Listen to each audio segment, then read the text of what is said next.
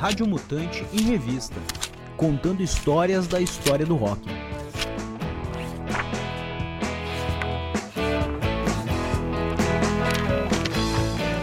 Heróis desconhecidos do rock nacional. Quando pensamos no rock nacional, de pronto nos vem à cabeça nomes seminais como os de Roberto Carlos, Os Mutantes, Raul Seixas, Cazuza, entre tantos outros. No entanto, grupos como Ave Sangria, Som Imaginário e Módulo Mil, cujos repertórios são tão ricos em termos de criatividade e inovação sonora quanto o dos gigantes anteriormente mencionados, acabaram exilados em recôncavos obscuros da memória onde permaneceram inexplorados e intocados por décadas. São inúmeros os motivos que levaram a esse infeliz exílio, e na maioria das vezes tão enigmáticos quanto as histórias das próprias bandas. Censura, autossabotagem, brigas internas e mortes trágicas e prematuras. Todas essas razões abreviaram as vidas de muitos músicos e grupos brasileiros de rock ao longo dos anos. Sueli e os Catincos. Que bacana, Esperanto, 1968.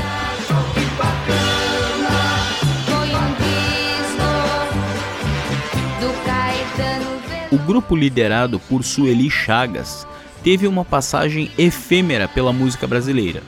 Com uma discografia limitada ao compacto Que Bacana Esperanto, a banda paulista caiu no esquecimento.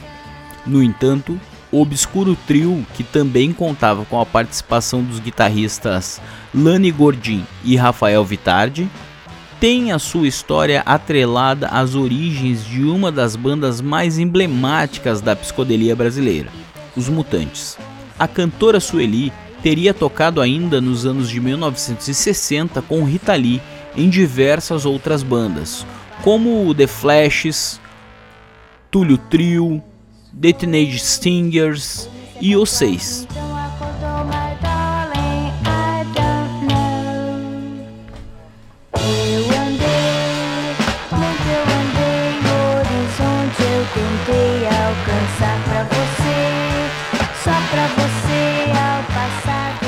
The Bublets Trabalhar. 1966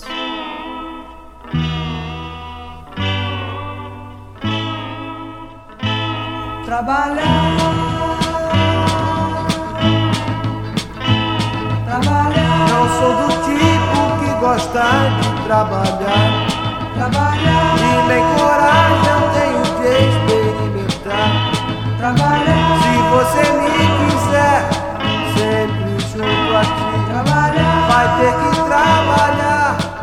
Capitaneada pelos irmãos César e Renato Ladeira, o The Bublets, que mudaria posteriormente de rumos e passaria a se chamar A Bolha, alcunha que deu certa notoriedade ao grupo nos anos de 1970.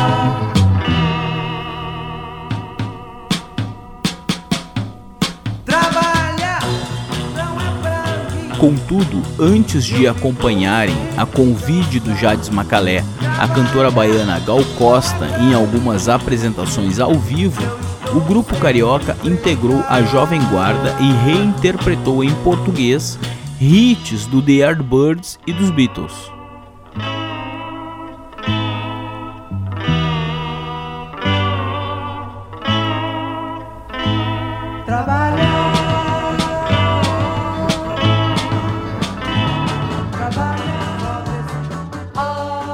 The Brazilian Beatles, Vem Meu Amor, 1966.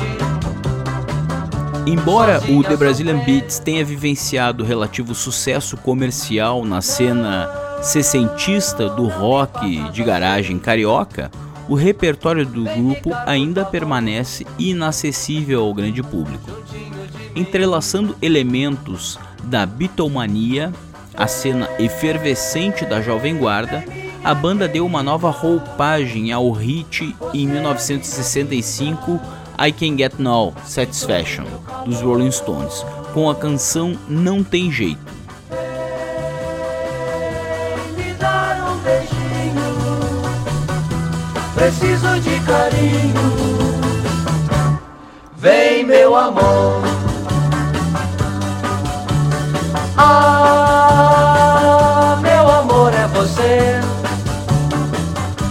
Favor, não me deixe sozinha a sofrer. Rádio Mutante em Revista, contando histórias da história do rock.